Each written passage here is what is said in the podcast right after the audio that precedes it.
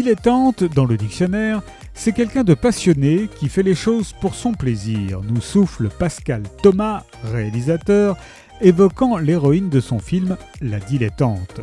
C'est une définition qu'on dirait taillée sur mesure pour le metteur en scène qui partage depuis plus de 50 ans son amour de la vie et du cinéma.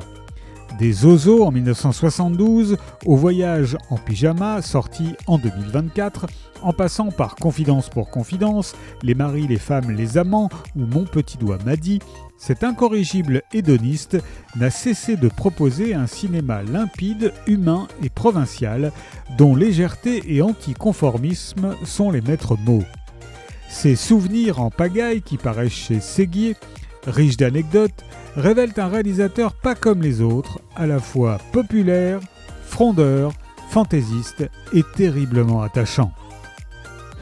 Souvenirs en pagaille de Pascal Thomas est paru aux éditions Séguier.